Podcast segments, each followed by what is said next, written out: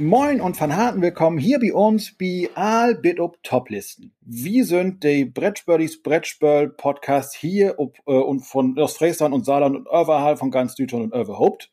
Und ich bin JD und ich bin aber nicht alleine hier. Ich mag das hier mit äh, einen zusammen. Der kommt aus Saarland und der hate nämlich, nur kommst du. Olli, und das war Plattdeutsch oder etwas, was wir glauben, was Plattdeutsch gewesen sein könnte. Wir könnten uns eigentlich auch vorstellen, dass JD einfach eben eine Sprache erfunden hat. Auf jeden Fall seid ihr hier wieder bei alles außer Toplisten. Wir sind in der Folge 6 und wir haben so richtig Lust, wieder über Spiele zu sprechen und ich hoffe, ihr habt wieder Lust, uns zuzuhören. Natürlich sind wir heute wieder nicht allein, sondern wir haben uns jemand eingeladen. Das ist ja das Konzept unserer Sendung. Und nachdem das letzte Mal Tobias Malok uns begleitet hat und seine Spiele vorgestellt hat, haben wir uns heute jemanden vom großen Buffet aus der leckersten Auslage genommen. Und äh, wir sind total froh, dass er Zeit hat. Und wer das ist, das erfahrt ihr nachher. JD. Olli. Wollen wir ihn einladen? Wollen wir ihn reinsingen? Der ist ja schon da, aber wir können, also ich mache mal auf Hochdeutsch weiter. Ich glaube, das ist für den Rest der Republik dann doch äh, besser, zumindest verständlich, ja. Und ja, um auf deine Auswahlfrage zurückzukommen, wir können ihn sehr gerne hineinbitten. Ähm, was, was, was, was stimmen wir denn an? Also man singt ja auch. Ne? Pass auf, lass, lass mich doch den ersten Teil singen und du singst den zweiten Teil. Oh, ich singe also. so gerne. Olli, ja, hau raus. Alles Gute, lieber Podcast. Alles Gute für dich. Hallo Frederik, schön, dass du da bist. Frederik, moin. Hejsan, jag heter Fredrik. Jag är glad över att vara här. Das war Schwedisch. Äh, jag heter Frederik från Broadcast. Also, ich bin Frederik vom Broadcast und wer hier Plattdeutsch kann, da muss man natürlich mit nordeuropäisch kontern. Und ich freue mich total bei euch zu sein. Vielen Dank für die Einladung. Ich höre euren Podcast ja von Anfang an mit großer Freude. Olli kenne ich schon ein bisschen länger und JD, ich freue mich total, dich kennenzulernen. Danke für die Einladung. Dito. Frederik, äh, die Glückwünsche kommen von Herzen. Du hast ja einen Husarenritt hingelegt. Innerhalb eines Jahres hast du nicht nur 100 Folgen deines eigenen Podcasts produziert und äh, ja mehrfach wöchentlich teilweise ja ähm, uns zu hören gebracht, sondern du hast dich ja auch innerhalb dieser Zeit tatsächlich zu einem äußerst beliebten, populären und einfach unverzichtbaren Podcaster in der Brettspielszene gemausert. Ich bin total froh, dass ich jetzt auch mal eine Einladung erwidern darf, denn wir hatten ja letztes Jahr im November in deinem Format miteinander gesprochen über Spiele. Ja, und jetzt bist du bei uns und wirst schon sehen, was du davon hast. Du, ich freue mich total und danke auch für die Glückwünsche. Ob der jetzt beliebt und unverzichtbar ist, das sollen andere beurteilen, aber mir macht es total Freude. Ähm, ja, es sind im Schnitt zwei Folgen pro Woche, jeden Sonntag ja seit einiger Zeit mit dem Sonntagsfrühstück. Ähm, wo ich einfach ein zugängliches Spiel empfehle und dann Interviews, Rezensionen. Äh, mir macht es einfach einen Riesenspaß und ich freue mich, in der Szene halberwegs angekommen zu sein. Und ähm, ja, war ein tolles Jahr und es, die Reise geht ja weiter. Und du bist ein wichtiger Teil davon und ab heute auch der JD. Ähm, das ist dann doppelt schön. Wunderbar. Frederik, ich hoffe, du bist bereit, heute mit uns über Spiele zu sprechen. Du hast dir ein Thema ausgesucht, das dir Tobias zur Auswahl gegeben hat. Aus dreien hast du ausgewählt. Dazu kommen wir gleich. Zuerst, JD, wenn ihr schon Schwedisch und Plattdeutsch redet, dann habe ich was Saarländisches, denn ich äh, eröffne mit euch beiden jetzt Austerlameng. Ein Austerlameng ist ein saarländischer Ausdruck, um etwas aus dem Stegreif heraus zu besprechen. Ähm, kurz entschlossen, ich frage euch einfach, gibt es Spiele, die ihr in den letzten ein, zwei Wochen gespielt habt, die euch so in Erinnerung geblieben sind, dass sie euch sofort einfallen und worüber ihr etwas sagen könnt? JD. Was für eine Überleitung, Olli, das muss ich nochmal sagen. Hei, hei, hei, hei. Äh, ja, ich habe äh, mehrere Spiele gespielt. Äh, zwei Spiele sind mir da besonders im Gedächtnis geblieben, weil sie so leicht zugänglich waren. Und zwar ist das einmal Super Mega Lucky Box. Ich glaube, es gibt entweder nur Leute, die es mögen oder die es hassen. Ich habe noch niemanden kennengelernt, der, ach ja, ist ganz okay.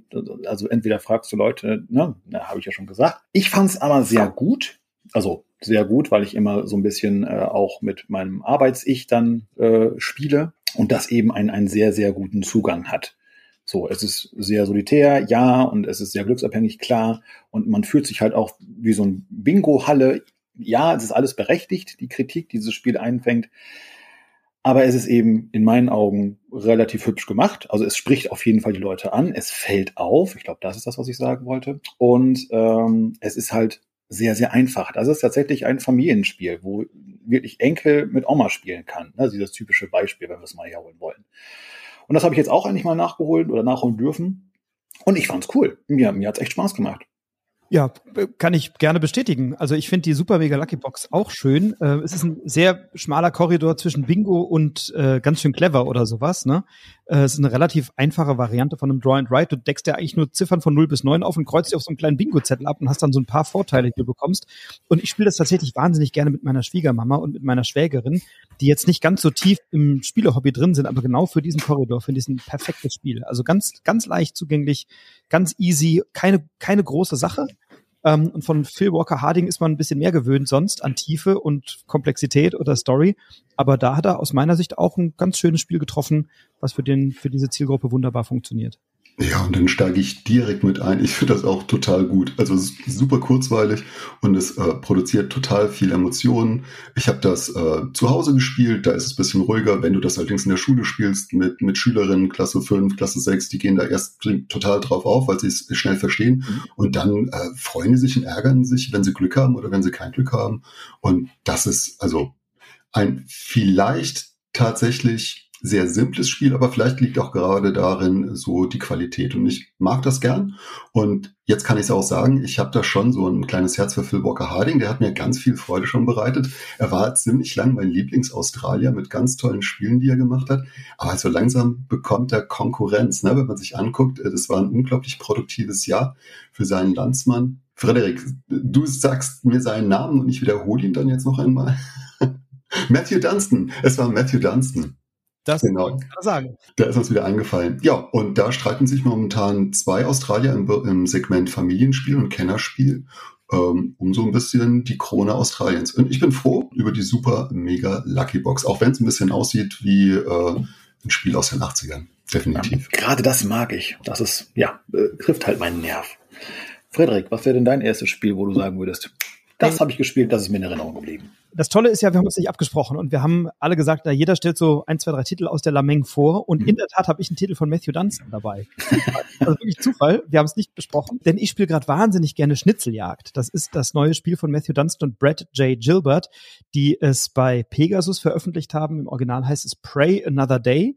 Und es ist total simpel. Es ist so ein, ich denke, dass du denkst, was ich denke, mal gucken, wir blöffen und äh, versuchen zu gewinnen Spiel, denn wir haben eigentlich nur fünf Karten auf der Hand. Bär, Wolf, Luchs, Eule und Maus und eine Tabelle von eins bis fünf.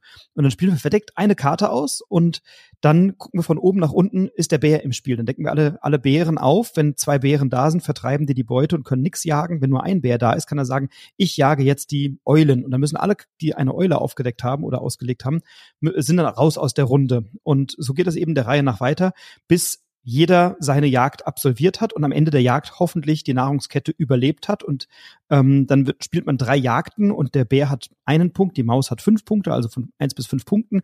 Und wer nach drei Jagden noch überlegt, äh, überlebt hat und die meisten Punkte hat, der bekommt zwei Futtermarker. Wer überlebt hat und nicht die meisten Punkte hat, bekommt einen Futtermarker. Und nach fünf, wer nach, wer, wer, zuerst fünf Futtermarker hat, der hat gewonnen. Und das Spiel ist tatsächlich genauso simpel, wie ich es jetzt erklärt habe, aber der Spaß kommt natürlich beim Trash Talk am Tisch, dass man Behauptungen aufstellt und sagt, ja, ich spiele jetzt auf jeden Fall die Maus und kann dann die Leute ver, ver, verunsichern. Und dann fühle ich mich immer so ein bisschen wie Jörg Dräger bei Geh aufs Ganze zu sagen, ja, ich habe jetzt hier einen Wolf hingelegt, möchtest du den Wolf jagen? Und dann muss die Person natürlich überlegen, jage ich jetzt den Wolf oder täuscht er mich gerade? Hat er vielleicht wirklich die Eule ausgelegt, die mehr Punkte bringt? Und genau mit diesem vorgeben, etwas ausgespielt zu haben, es tatsächlich ausgespielt zu haben, zu lügen, ein bisschen zu sticheln. Damit spielt das Spiel und das macht mir unfassbar viel Freude. Und wenn man so ähm, Spiele mag, bei denen man mit Vorannahmen spielt und bei denen man mit Spekulationen spielt, dann ist man mit Schnitzeljagd genau auf der richtigen oder an der richtigen Adresse. Ist bei mir gerade echt ein Highlight. In Runden zu viert oder fünf funktioniert es für mich am besten. Zu zweit muss man es nicht spielen, zu dritt funktioniert es okay, aber mit vier oder fünf Leuten am Tisch ist das ein sensationelles kleines Kartenspiel. Ja, und genau davon habe ich auch schon viel gehört in letzter Zeit. Instagram birst davon voll mit lauter positiven Berichten. Ich habe allerdings auch schon gehört, dass es dann doch relativ schlicht ist. Also wenn man, glaube ich, nicht bluffen mag, dann kommt man da nicht so auf seine Kosten. Aber es steht auf jeden Fall auch auf meiner Neugierliste ziemlich weit oben. Ähm, Julia Schneider, die Meeple Queen, die spricht auch davon, die mag es auch total gern. Und äh, wäre ich nicht heute mit euch am Mikro, dann wäre ich wahrscheinlich auf ihrem Spieletreffen auf äh, diesem Weg. Grüße ich alle, die momentan dort sind und Glück haben, dass sie heute Abend nicht mit mir spielen müssen. Und du hast ja, du hast ja den Trash Talk am Tisch perfektioniert, Olli. Ich kenne da wenige, die da so glänzen wie du und äh, sticheln und verunsichern und das macht sensationell viel Spaß. Also bei nächsten Besuch im Saarland bringen wir das auf jeden Fall auf den Tisch. Äh, das deiner lieben Familie zusammen. Ich glaube, da werden wir viel Spaß haben. Ja, Frederik, leider verwechselst du den normalen Ton, mit dem wir innerhalb der Familie sprechen, mit Trash Talk. Das klingt wahrscheinlich außerhalb etwas ungewohnt, aber ja, ich glaube, das können wir und da ziehen wir auch ziemlich viel Freude daraus. Und ein Spiel mit Trash Talk, äh, wenn wir uns hinterher wieder klar sind, dass das Spiel vorbei ist, dann passt das wunderbar. Ich habe was Ruhigeres dabei, äh, bei dem es nicht so viel um das Bluffen oder um das Trash-Talken geht. Ich habe euch ein Spiel, äh, das ich euch empfehlen möchte, bei dem es darum geht, Tautropfen im Prinzip von A nach B zu schieben. Das ist eigentlich alles. Dabei entsteht allerdings ein kleines Rennen und dieses Spiel heißt Mycelia. Ich nenne es einfach mal so Mycelia. Äh, hat etwas mit dem lateinischen Wort für Pilze zu tun. Und Mycelia ist ein Spiel von Daniel Greiner. Und wenn ich richtig informiert bin, ist es auch sein erstes Spiel. Zumindest mal sagt BGG, das ist hier sein erster Eintrag. Und er hatte sich aber gleich auch ein sehr schönes Familienspiel einfallen lassen. Ist ein bisschen Deckbuilding dabei, denn du hast drei Karten, die spielst du. Die einen Karten bringen dir Blätter, das ist die Währung. Die anderen ermöglichen dir von diesen Tautropfen, die auf grünen, blauen oder roten Feldern liegen, so Bewegungen auszuführen, so dass die Tautropfen wandern. Die gehen alle in Richtung eines Wirbels. Und wenn sie den Wirbel erreichen, dann kommen sie auf eine Ablage und so leerst du langsam dein Board. Es gibt allerdings dann durch die äh, Blätter, die man äh, sich erarbeitet hat, auch die Möglichkeit, neue Karten zu kaufen, wie das bei jedem Deckbilder ist. Und dann werden die Aktionen stärker, so dass man den Weg zu diesem Wirbel sich ganz sparen kann, weil die Tropfen gleich aus der Spielauslage verschwinden. Und dann entsteht da so ein sehr einfaches, aber sehr überzeugendes Deckbuilding, Rennspiel, das außerdem noch super schön aussieht. Und ähm, wenn wir das spielen und meine Tochter Lilly dabei ist, dann merke ich ganz oft, wie die wirklich in diesen Illustrationen aufgeht. Also die ist 15, die ist kein Kind mehr, das ist auch kein Kinderspiel, aber die schaute sich an und sagt ganz oft, boah, ich könnte mir so gut eine Fernsehserie vorstellen mit diesen Illustrationen. Und äh, jetzt bin ich natürlich gespannt, ob ihr Kelia mit Celia denn schon kennt. Also ich kenne es nur von den Bildern und äh, mich begeistern sie auch. Es steht aber auf meiner Wunschliste. Ich habe schon viele Partien mit Celia auf dem Buckel und freue mich total, dass du es vorstellst, weil es wäre mein zweites Spiel gewesen, aber ich habe noch ein drittes auf der Liste ähm, für genau diesen Fall. Ich liebe Mycelia. Ähm, es ist ein, ich habe es auch, kleiner Spoiler, im letzten Sonntagsfrühstück vorgestellt, je, je, nachdem, wann ihr ausstrahlt, weil mir erstens die Grafik auch gefällt und es hat eine, mit diesem Schrein oder Wirbel, der da auf dem Tisch steht, der spieltechnisch ein bisschen überflüssig ist, aber hat einen sehr schönen Aufforderungscharakter. Also es macht total Spaß, das auf dem Tisch zu haben und das ist dann wie so eine Telefonwählscheibe, da sind dann diese ganzen Tautropfen drin und so.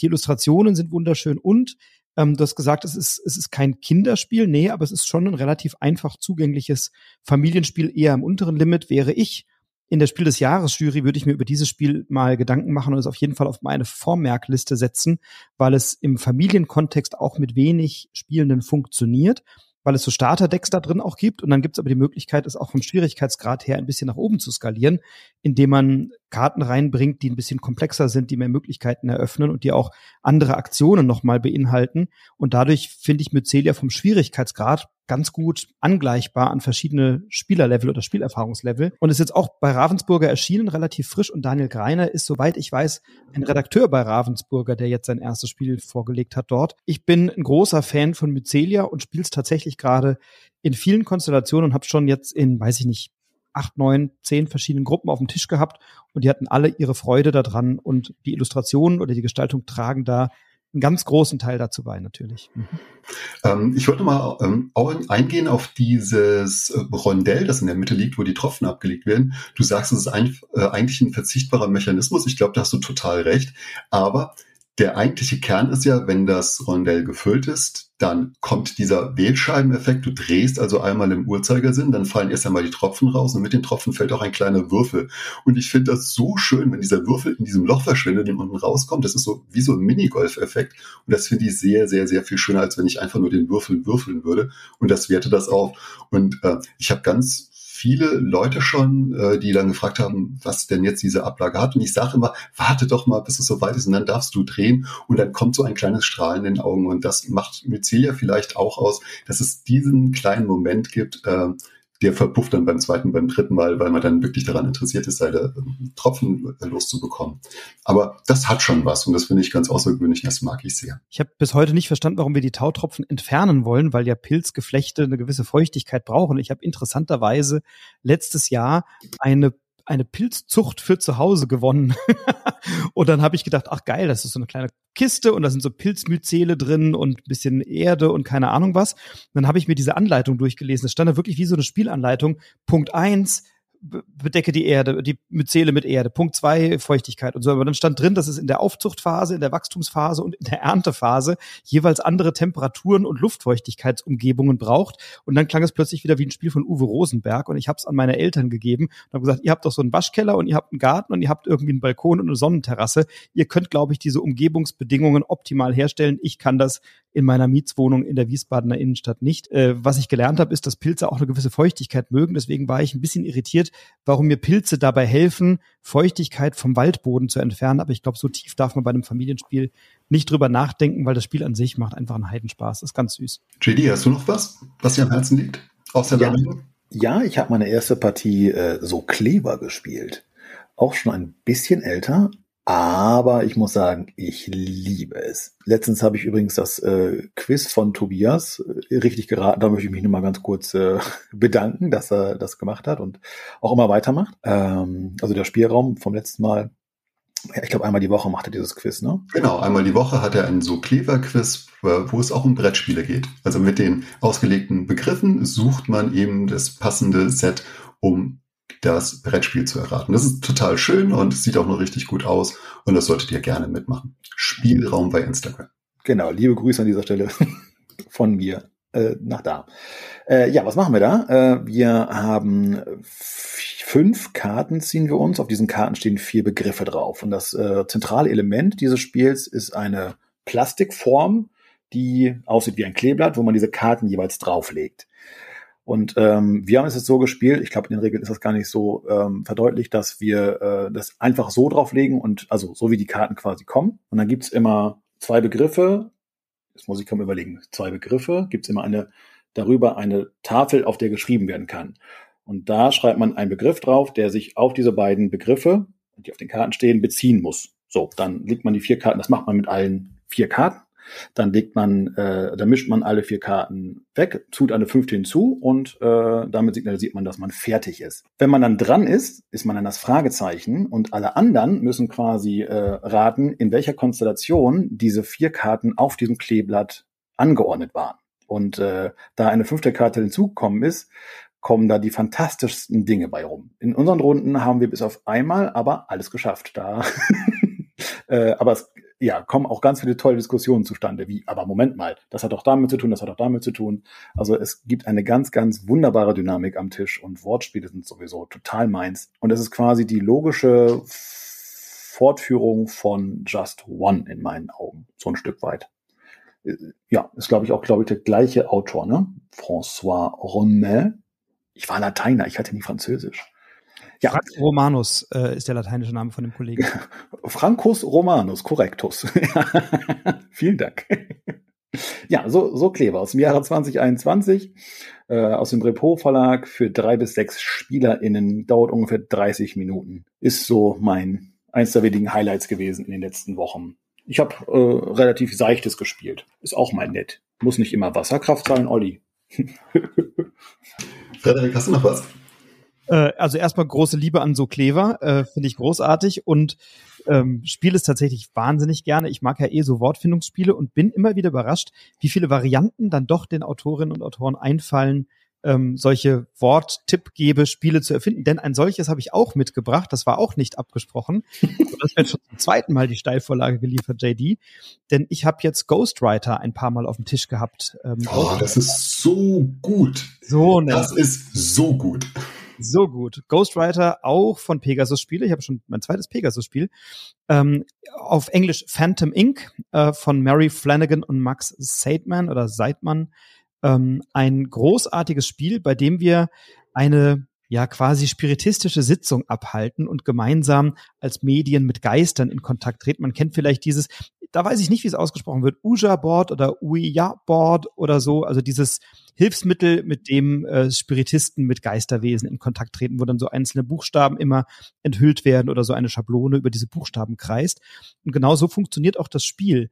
Ein Medium und ein Geist wollen miteinander sprechen und das Medium stellt dem Geist Fragen und der Geist antwortet. Und wir tun das teamweise, also immer zwei gegen zwei oder drei gegen drei beispielsweise. Und vielleicht möchte ich den Begriff Dach erklären als Geist und möchte Hinweise geben auf den Begriff Dach und mein, der Geist in einem anderen Team möchte den gleichen Begriff erklären und die jeweiligen Medien stellen dem Geist Fragen. Aber man weiß nicht, welche Fragen das andere Team dem eigenen Geist gestellt hat. Das heißt, ich als Geist bekomme zwei Fragenkarten von meiner Mitspielerin oder meinem Mitspieler, zum Beispiel so etwas, welcher Beruf könnte mit diesem Begriff etwas zu tun haben oder in welchem Märchen könnte der auftauchen oder ähm, aus welchem Material ist der hergestellt oder also durchaus auch Fragen, die gar nicht immer so trivial zu beantworten sind. Und dann entscheidet sich der Geist für eine dieser beiden Fragen, legt die andere offen hin sodass also das Medium weiß, welche Frage dieser Geist jetzt beantwortet. Das gegnerische Team weiß aber nicht, welche Frage der beantwortet. Und dann gibt der Geist Buchstabe für Buchstabe etwas preis, nämlich immer ein Wort, das diese Frage beantwortet und als Lösung für das gesuchte Wort herhalten soll. Und wenn ich aber das Gefühl habe, ich, ich kenne das Wort oder ich weiß, was die Person schreiben will, sage ich Silenzio. Und dann hört der Geist auf zu schreiben, dann habe ich vielleicht nur einen Tipp, der aus einem oder zwei oder drei Buchstaben besteht, mit dem ich etwas anfangen kann, weil ich ja die Frage kenne, die anderen aber nicht. Und wir hatten gestern eine schöne Partie, da sollte tatsächlich der Begriff Dach erklärt werden. Und ich habe dann die Frage gestellt, welcher Beruf mit dem Begriff etwas zu tun hat. Und meine Frau war der Geist und sie hat mir nur drei, drei Buchstaben aufgeschrieben, Z-I-M. Und habe ich gesagt, Silenzio. Und dann weiß ich schon, dass sie Zimmermann schreiben wollte. Und dann habe ich die Frage gestellt, in welchem Märchen könnte denn dieses, äh, dieser Gegenstand oder dieser Begriff eine Rolle spielen? Da kam H, Ä, wusste ich schon Hänsel und Gretel. Und über genau solche, du kriegst ein, zwei, drei Buchstaben, hast da eigentlich schon eine Lösung, musst dann die Dinge miteinander kombinieren und das gegnerische Team macht das auch.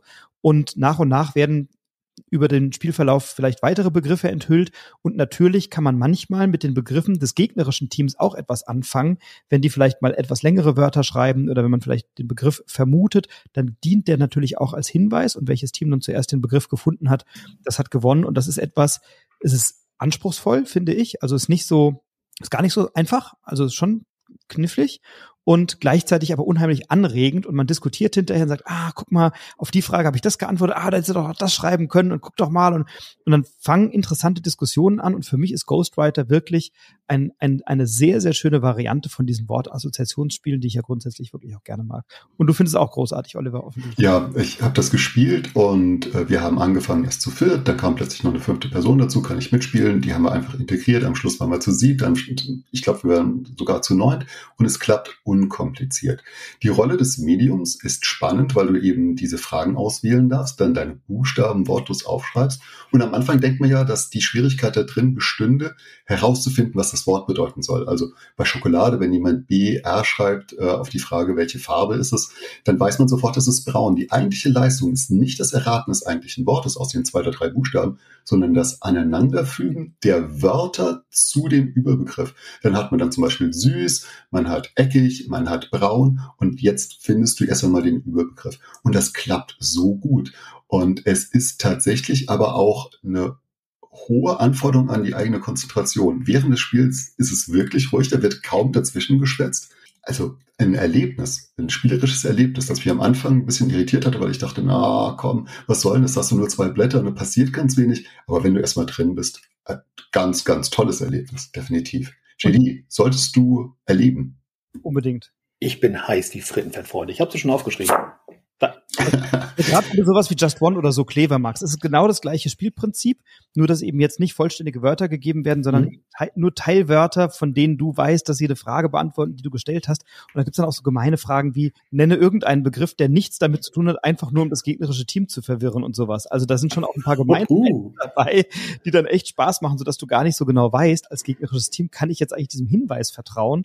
Ähm, also das ist nochmal eine, eine Ebene drüber. Du musst erst die Worte erraten und sie dann verbinden. Ähm, unheimlich, unheimlich schön und eine tolle Herausforderung. Ja, ähm, ich habe ein Spiel, das ich mit euch beiden verbinde. Und äh, Frederik, wir hatten eine Folge, die hieß Und du bist schuld daran. Das waren Spiele, die uns letztendlich im Thema gehalten haben. Und jetzt übertrage ich jetzt erstmal auf dich und sage, du bist schuld daran. Du weißt vielleicht auch schon, um welches Spiel es geht.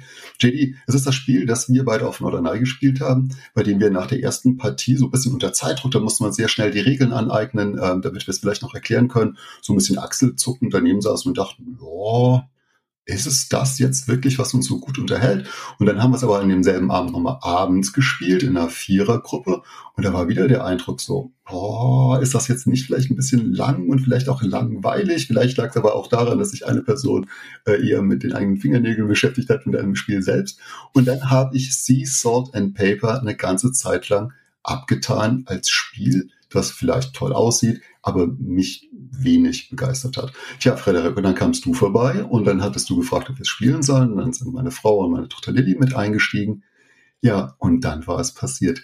Sea Salt and Paper ist ja mal ein mega geiles ja, Kartensammel, aber vielleicht ein doch Stichspiel, obwohl es kein Stichspiel ist, das zudem noch super aussieht. Und ich äh, habe mit Sea Salt and Paper den Ehrgeiz bekommen, richtig gut zu werden. Und ich spiele sogar auf der Boardgame Arena mittlerweile zu jeder Tag- und Nachtzeit. Frederik, du hast mal gesagt, man könne es sogar auf dem Klo spielen, weil es so schnell gespielt wird. Ja, und das funktioniert wunderbar. Also man spielt so eine Partie Season und Paper vielleicht zehn Minuten, also die Zeit findet man immer. Und man findet vor allen Dingen auch ganz viele Leute auf der Board Arena, die es spielen wollen. Also man hat immer eine Möglichkeit, jemanden zu spielen. Und bei uns ist es das Spiel momentan, mit dem wir eigentlich auch so Tage äh, beenden, mit der Frage, hat noch jemand Lust? Und da gibt's keine Antwort nein, sondern wir wollen die Karten ausspielen. Und mittlerweile äh, ist es ganz klar, sobald ein Hai oder ein Schwimmer auf dem Tisch liegt, dann wird sich drum gebettelt. Dann gibt's bei uns äh, ganz klare Taktiken, Strategien, die sich mittlerweile entwickelt haben, so dass die Krabbentaktik oder die Fishy-Fishy-Taktik. Und ähm, Frederik, du hast ja schon gesagt, bei uns wird getrash-talkt, also da geht's schon heiß her und ähm, meine Frau ist Weltmeisterin im so tun, als wäre sie äh, überbordend jetzt gerade bestraft worden, weil man äh, von ihr eine Karte zieht und dabei zockt sie uns dann doch immer ab. Also die verdient das, wenn sie verliert oder wenn eine Karte bei ihr gezogen wird. JD, du kennst es.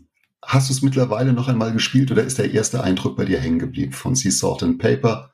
Ich bin ja ein Küstenkind und ich wollte dieses Spiel ja so gerne mögen. Und ich, es ist tatsächlich dabei geblieben, weil die Anleitung ganz komisch geschrieben war. Ich kann, wenn es, ja, da, doch, das ist ja das, was wir on the fly gelernt haben. Ne? Das war, wo wir mit äh, Torben am Tisch saßen und äh, quasi bevor die Tore sich öffneten, haben wir uns auch schnell reingeprügelt. Das war das, ne? Mit diesen hübschen Zeichnungen und so, genau. Und das wollte ich so gerne mögen. Ich habe es danach nicht mehr angefasst, muss ich dir ganz ehrlich sagen, weil es mir da überhaupt keinen Spaß gemacht hat. Der Sinn hat sich mir nicht erschlossen, zumindest zu dem Zeitpunkt nicht und dir ja erst auch nicht. So, ähm, ich habe aber nicht den Schritt nochmal gewagt oder ich hatte niemanden an meiner Seite, der gesagt hat, hey Mensch, probier doch nochmal. Und ich habe es letztens bei dir bei Insta gesehen und seitdem hadere ich mit mir, das Spiel vielleicht doch noch mögen zu wollen. Aber ich müsste es nochmal erklärt bekommen oder nochmal die Möglichkeit haben, weil in meinem Dunstkast hat es gerade keiner. Frederik, wir sollten mir eigentlich eine letzte Chance geben, oder? Ich denke auch, und dann kriegt er auch einen schönen Farbbonus. Also ich biete an, dass wir online äh, weil du natürlich ein bisschen weit weg bist von uns, räumlich, aber wir können es gerne mal auf der Board Game Arena zusammen spielen. Dann machen wir vorher einen kleinen Call und ich erkläre es dir beim Spielen oder so. Mhm. Weil für mich hat Sea Salt and Paper von Anfang an total eingeschlagen. Ich habe gerade mal geschaut, ich habe jetzt äh, süchtige 267 Partien dieses Spiels gespielt. Zum Teil live am Tisch, also eine große Anzahl live am Tisch, weil das bei uns auch so ein Go-To-Absacker ist. Äh, und aber auch sehr, sehr viele Partien auf der Boardgame Arena, die ich dann auch für mich gerade mal addiert habe in meiner, äh, in meinem Tracking. Und in dem Spiel hat man eine ziemlich steile Lernkurve und das ist was, was mir gut gefällt, weil du lernst irgendwann das Spiel und auch dein Gegenüber zu lesen. Anhand der Karten, die jemand auswählt oder der Karten, die jemand ablegt, kann ich eine Vorannahme treffen. Was sammelt die Person gerade? Ist es eher so ein Verzweiflungsakt oder sehe ich da schon eine Systematik? Ist jemand gerade dabei, eine bestimmte Farbe schon zu anzuhäufen, weil er oder sie vielleicht mehr Jungfrauen auf der Hand hat? Also das ist für mich ein Spiel, was mit zunehmender Spieldauer echt gewinnt. Und ich habe aber ganz viele, die im ersten Eindruck bei dem Spiel so achselzuckend saßen und sagten, boah, irgendwie nicht so doll. Ähm, ein Beispiel ist der Nico Wagner, der ja Jurymitglied ist und der war bei mir zum Spielen und der Stefan Hanf war mit dabei. Und dann wir waren beide ganz, komm, jetzt äh, zeigen wir dem Nico Massis Hold in Paper. Da war das ganz frisch auf Deutsch raus beim MM-Spiele, die das ja von Bombix lokalisiert haben. Und der Nico saß auch so, ja gut, Punkte sammeln gibt's ja schon irgendwie tausend Spiele. Und trotzdem kommt dieses Spiel aus meiner Sicht so auf den zweiten oder dritten Blick dann doch in den Genuss, ähm, viel gespielt zu werden, weil eben diese Lernkurve so steil ist. Es verliert für mich ein bisschen zu viert, da ist für mich die Downtime oft zu lang, ähm, aber zu zweit oder zu dritt finde ich es wirklich super. Spielt ihr es viel zu viert auch, Olli, oder? Wir spielen es auch eher zu dritt und tatsächlich auch wahnsinnig gern zu zweit. Wobei da die 40 Punkte vielleicht fast so ein bisschen viel sind. Also zu dritt 35 ist eine gute Sache, äh, wobei man da auch jemanden ganz schön hops nehmen kann. Ne? Also wenn man sich da jemand rausgeguckt hat, dann hat diese Person keine Chance. Da kommt wieder das Trash-Talken ins Spiel. Also wer die Schnauze zu weit aufreißt, der weiß, dass er auf seinen Seejung Meerjungfrauen wahrscheinlich äh, nicht sitzen bleibt. Aber, ja, aber schön, dass ich am Anfang vielleicht wenig Punkte mache, weil ich irgendwie ein bisschen Grütze auf der Hand habe. Mein Gegenüber hat schon 17, 15 Punkte am Anfang und dann kann ich aber in der zweiten Runde jederzeit noch aufholen, wenn ich einen guten Lauf habe. Und ich habe schon viele Spiele, die ich gedreht habe oder mein Mitspieler, meine Mitspielerin gedreht haben, äh, weil dieser Mechanismus eben so außergewöhnlich ist, dass man eben äh, wetten kann und dann diesen Farbbonus noch oben drauf bekommt, wenn man viele Farben, äh, viele Karten einer Farbe hat und so. Also für mich ein, ein ganz herausragendes Spiel ist das Spiel, das ich nach die verlorenen Ruinen von Arnak wahrscheinlich im zweit und nach Can't Stop wahrscheinlich am häufigsten gespielt habe. Das sind, glaube ich, meine Top 3 Spiele in der Häufigkeit. Aber Jungs, bevor wir uns hier total verschwätzen, sollten wir mal so langsam gucken, dass wir in das Thema der heutigen Folge reinkommen. Frederik, du wirst uns gleich verraten, äh, was du dir ausgesucht hast. Aber JD, ähm, alle, die die letzte Folge, die letzte größere Folge gehört haben, die wissen, dass du ein Bekenntnis das letzte Mal gemacht hast. Denn du hast die kleine Anekdote eines kleinen Ostfriesen erzählt, der ein sehr teures Spiel sich gekauft hat und danach, weil er nicht wusste, wie er damit umgehen soll, die Teile wieder eingepöppelt hat, also in die Standsböden zurückgedrückt hat. Ich wollte das einfach nochmal sagen, um dich so ein bisschen, ein bisschen lächerlich zu machen jetzt hier an dieser Stelle. Aber war ich, ich ja nicht, war ein Freund, war ein Freund von mir. Also das ich? war ich ja nicht. Also Olli, bitte. Auch ein Nachbar von einem Freund habe ich gehört. Die kann ich nicht zu vertrauen erzählen, Freitag. Es ist irgendwie das gleiche. Ich, ich erzähle ihm was und das trat der gleich weiter. Aber okay, na das klären wir später. Olli, bitte. Ich wollte nur sagen, ich habe ein bisschen recherchiert. Ich äh, habe ja eine journalistische Vorerfahrung und habe da äh, im Aurich-Kurier rumgeguckt, was denn zu dieser Zeit da also losgetreten wurde an Trend. Und ich wollte sagen, dass es dann tatsächlich eine Initiative gegen Zip-Tüten gab, die äh, in Aurich zwei, drei Jahre ziemlich aktiv war, äh, die im Prinzip auch dich verehrt hatten als äh, erster Mann der ersten Stunde. Und ich habe, und äh, das habe ich in der Rock'n'Roll Hall of Fame, kann ich das nachweisen, die erste Ausgabe von Purple Rain von Prince sollte eigentlich klingen Purple Rain, Purple Rain. Oh Gott. so, und das war jetzt genügend Blödsinn. Ähm, Frederik. Aber er war ja auch Gründungsmitglied von Deep Purple, oder? Ja, war ich, war ich. Und äh, der Verein ist nur nicht zustande gekommen, weil wir keine sieben Leute zusammengekommen haben. Aber sonst wären wir noch ein Verein geworden. Aber das ist ein anderes Thema. Frederik, sei so nett. Welches Thema hast du dir heute ausgedacht? Worüber sprechen wir heute? Ja, mir wurde dankenswerterweise von meinem äh, lieben Vorgast drei Themen zur Auswahl gestellt und ich habe mich entschieden für im Abenteuerland Spiele, bei denen ich total im Thema bin. Genau, und deswegen heißt die Folge auch, fühlst du es auch? Wir sind im Abenteuerland unterwegs. Und es sind Spiele, bei denen wir vielleicht sogar Schwächen im Spiel verzeihen, weil wir ganz und gar uns in diesem Thema wiederfinden mit unseren Persönlichkeiten, mit unseren Leidenschaften, mit dem, was wir sind. Und natürlich beginnen wir heute auch in einer zufälligen Reihenfolge und wir machen das wieder über die bekannte Wer beginnt Frage. Und Männers, ich frage euch heute, um zu entscheiden, wer als erstes eines seiner beiden Spiele vorstellt, wer von uns den ältesten Account auf der Boardgame Arena hat.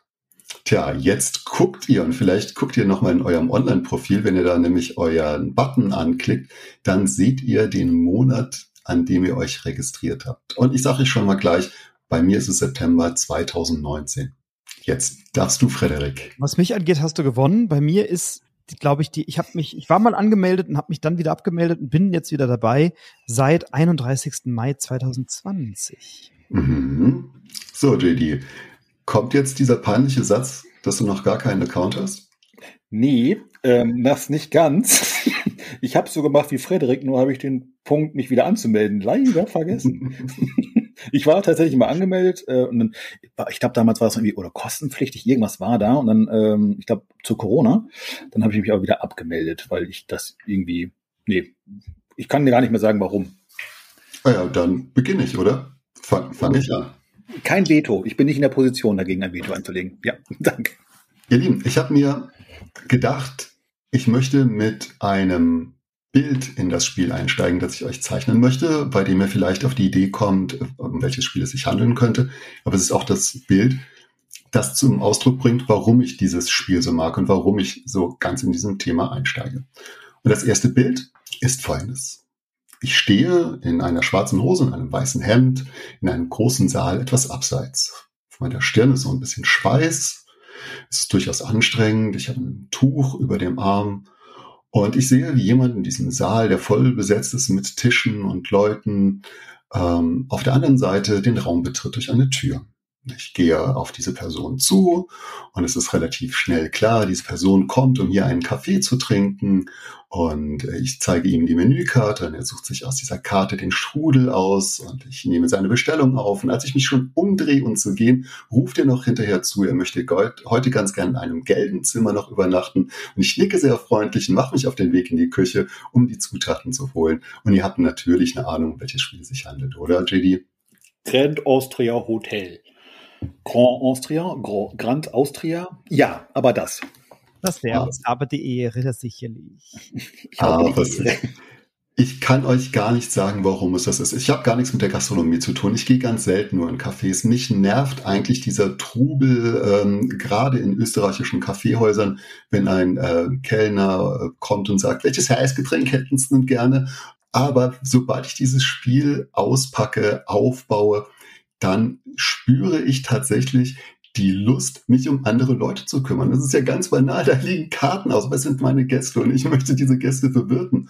Und wenn der Kaiser kommt, bin ich wirklich ganz opfergerecht. Ich weiß nicht, ob ihr dieses Spiel kennt, da gibt es eine Kaiserleiste und wenn man muss die Bedürfnisse des Kaisers äh, zufriedenstellend erfüllt haben, dann bekommt man einen Bonus und der ist für das Spiel durchaus spielentscheidend. Da geht es um Siegpunkte oder um Ressourcen oder es geht eben um einen Nachteil, den möchte man vermeiden.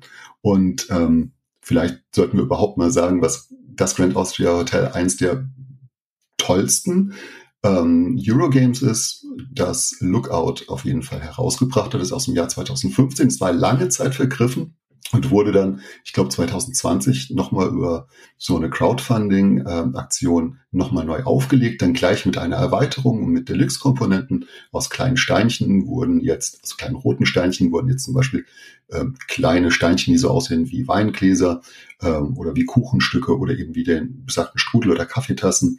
Ja, und dieses Spiel hat, glaube ich, einen Kultstatus erlebt. Vielleicht auch deswegen, Natürlich, weil es toll ist, aber auch deswegen, weil es nicht lange aufgelegt wurde. Denn die meisten Menschen, die ich jemals getroffen habe, haben gesagt, was, du hast Red House Hotel? Komm, das möchte ich auf jeden Fall spielen. Ich habe so viel schon davon gehört.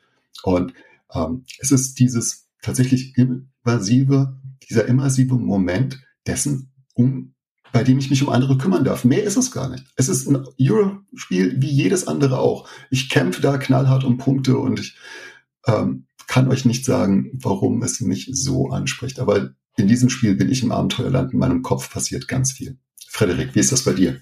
Also, ich, ich bin ein großer Fan von Simone Luciani und da liegt es natürlich auf der Hand, dass ich Grand, Grand Austria Hotel, Grand Austria Hotel ähm, gespielt habe, oft gespielt habe und mir gefällt es tatsächlich wahnsinnig gut. Und ich finde auch, dass man da ganz gut im Thema drin ist. Und das liegt, glaube ich, daran, dass die Dinge so schön in ein Thema passen oder in eine Zeit passen, ähm, die so vielversprechend oder so verheißungsvoll ist. Ne? So dieses, diese, diese Wiener Klassik, dieser Wiener Charme, dass man ein Hotel vorbereitet, dass man dem Gast Strudel serviert und Kaffee serviert und so weiter. Da kommt schon dieses, dieses, ähm, wie heißt dieses berühmte Café in Wien, dieses Café Sacher. Sacher. Mhm. Ne, also dieses Flair kommt da hoch. Und was mir an Grand Austria Hotel wirklich gut gefällt, ist, dass du dass, also ich mag Dice Placement Spiele ohnehin so gerne und dass du bei diesem Spiel wenige Aktionen hast und die aber sehr genau überlegen musst, damit du nicht plötzlich Zimmer vorbereitest, in die keiner einzieht oder dir Ressourcen holst für Gäste, die du nie bekommen kannst oder dir Gäste holst, die, die du nicht bedienen kannst, weil du die Ressourcen nicht hast. Also es ist einerseits schon ein klassisches, relativ verkopftes Eurogame, bei dem man sehr genau auswählen muss, was passiert. Aber alles, was du machst, ist thematisch aufeinander abgestimmt. Ob ich, ich persönlich bin da jetzt nicht so wahnsinnig im Abenteuerland, aber ich kann gut verstehen, warum ein das Thema bei diesem Spiel anspricht und reinzieht. Also ich kann das nachvollziehen und ich spiele es tatsächlich unheimlich gerne. Hast du die Erweiterung auch gespielt, alles Walzer oder nur das Grundspiel? Weil die kenne ich noch nicht. Ich kenne auch nur das Grundspiel. Ich habe so ein grundsätzliches Problem mit Erweiterungen. Insbesondere wenn es Spiele gibt, die mir so gut gefallen, habe ich selten die Lust, mich um die Erweiterungen zu kümmern. Ich habe auch schon ganz viele Erweiterungen erlebt, bei denen ich sage, naja, das habe ich jetzt gespielt, aber das hat das Spielerlebnis nicht aufgewertet. Vielleicht kommen wir da nachher nochmal dazu in einem anderen Kontext. Aber in diesem Fall habe ich gar keine Lust drauf, denn das Grundspiel bietet mir so viel. Es gibt verschiedene Aufträge und äh, die Dynamik des Spiels ist immer eine andere. Insbesondere diesen Würfelauswahlmechanismus finde ich total spannend. Die Anzahl der Würfel bestimmt, wie stark die Aktion ist, die du ausführen kannst. Das Ganze hat sich dann auch nochmal in Golem wiedergefunden. Da haben sie sich also an ihrem eigenen Mechanismus bedient. Mag ich total gern. Ich brauche da keine Erweiterung. Frederik, ich mache noch die harten Fakten. Du hast schon einen der beiden Autoren genannt, Simone Luciani und der andere ist Virginio Gigli. Das Ganze ist bei Lookout-Spiele erschienen, 2015 habe ich schon gesagt. Ich denke, es ist ein Kennerspiel, auch wenn die Komplexität bei BGG so mit 3,2 eingeordnet wird, denke ich, da ist noch kein Expertenspiel dahinter. Ähm, es wird gemocht, eine 7,9 Bewertung und es geht um Torte und Strudel und wer mag das nicht? Frederik, machst doch du weiter einfach. Gerne. Also ich habe eine, als ich diese Auswahl getroffen habe zu diesem Spiel, dachte ich, boah, hätte ich nicht was Einfacheres nehmen können, weil es gibt ganz viele Spiele, die mich in dieses Abenteuerland katapultieren und ich habe bei der Beschäftigung mit dem Podcast und bei der Auswahl meiner Spiele ganz oft Hartmut Engler im Ohr gehabt. Komm mit mir ins Abenteuerland. Da habt ihr mir einen schönen Ohrwurm ins Ohr gesetzt.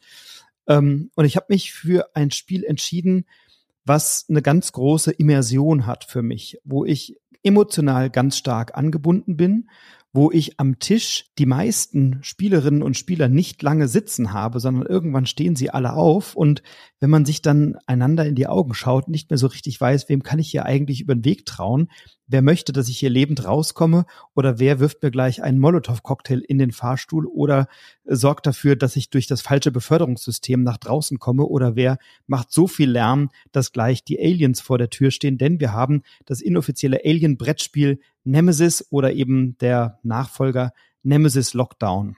Das sind für mich zwei Spiele, bei denen ich sowas von tief im Thema drin bin, weil da geht's nicht mehr um eine Würfelprobe, da geht's wirklich drum, hoffentlich mache ich jetzt kein Geräusch, weil sonst kommt gleich das Alien um die Ecke.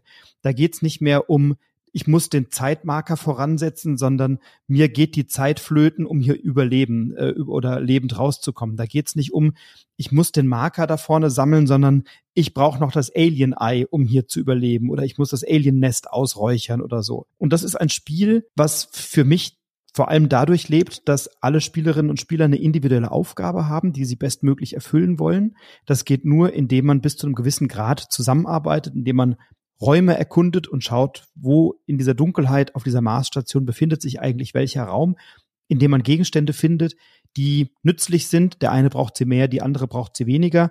Und indem man auch Gegenstände findet, die für diese Aufgabe, die ich habe, relevant sein können. Und möglicherweise ist die Person, die sich gerade mit mir treffen will, um mir vermeintlich ein Alien-Ei zu geben, die Person, die so viel Lärm macht, damit die Aliens über mich herfallen, weil die Person die Aufgabe hat, mich aufgrund unbezahlter alter Rechnungen ähm, sozusagen zu opfern oder umbringen zu wollen. Und ich habe bei dem Spiel so viele Emotionen erlebt am Tisch meine Frau ist mal sehr knapp lebend aus dieser Station rausgekommen. Die hatte Tränen in den Augen, weil es so knapp war und weil es so immersiv und emotional war. Ich habe ihr den Weg abgeschnitten, dann kamen die Aliens, dann hat sie sich da gerade wieder rausgemogelt, dann musste sie noch irgendwie über diesen Rover wieder rausfahren, wurde da auch nochmal angegriffen, hat es knapp überlebt. Und dann war so die, die letzte Entscheidung oder der letzte Zug, den sie hatte, musste sie aus diesem Alien-Beutel ziehen, ob da jetzt gerade ein Alien kommt oder eben nicht. Und wenn eins gekommen wäre, dann hätte sie es nicht geschafft. Und dadurch, dass keins kam, hat sie es eben noch geschafft. Und dann aber noch die bange Frage, bin ich infiziert und werde dann eliminiert, sobald ich auf der Erde angekommen bin oder eben nicht? Und das sind für mich, ist es für mich ein Spiel, bei dem alle sofort involviert sind. Wenn man sich auf dieses Spiel, auf diese Welt einlässt, sind alle ganz eng mit dabei. Da gibt's niemanden, der sich nicht äh, intensiv mit diesem oder auf dieses Spiel äh, oder Spielgefühl einlässt und nach 20, 30 Minuten da stehen alle um den Tisch rum und jeder guckt, okay, was mache ich als nächstes? Kann ich dir vertrauen? Hey, wollen wir uns treffen? Können wir das hier gemeinsam machen oder nicht? Und das ist für mich ein Spiel, das ich einfach abgöttisch liebe und was für mich einen ganz, ganz hohen Charakter der Immersion hat. Und deswegen ist Nemesis Lockdown einer der Titel, die mich ins Abenteuerland, wenn auch manchmal auf die dunkle Seite des Abenteuerlands bringen. Was sagt ihr zu Nemesis Lockdown? Habt ihr es gespielt und wenn ja, mit welchem Vergnügen? Ich habe es hier noch unbespielt im äh, Schrank liegen, äh, habe es aber in der, ich glaube sogar Deluxe-Edition irgendwann mal über den Sekundär, mehr Sekundärmarkt erworben. Ich liebe aber genau diese Art von Spiel. Ähm, ist ja auch, oder haut ja die gleiche Kerbe wie Battlestar Galactica oder äh, wie heißt denn der, ah, ähm, na, mit dem äh, Kusulu-Thema. Ja. Und so abgrundtief? Ja, abgrundtief, vielen Dank, genau.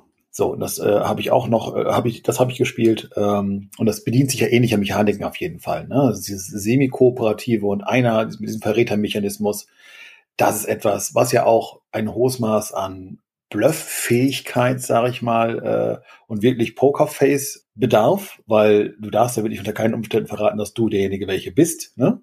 Und ähm, manchmal musst du ja Entscheidungen treffen, das ist bei dem das, glaube ich, auch so ähm, die dazu führen könnten oder die andere meinen lassen könnten, du bist derjenige welche, aber das Spiel zwingt dich eben dazu, diese Entscheidung zu treffen. Von daher kannst du ja eigentlich gar nichts für.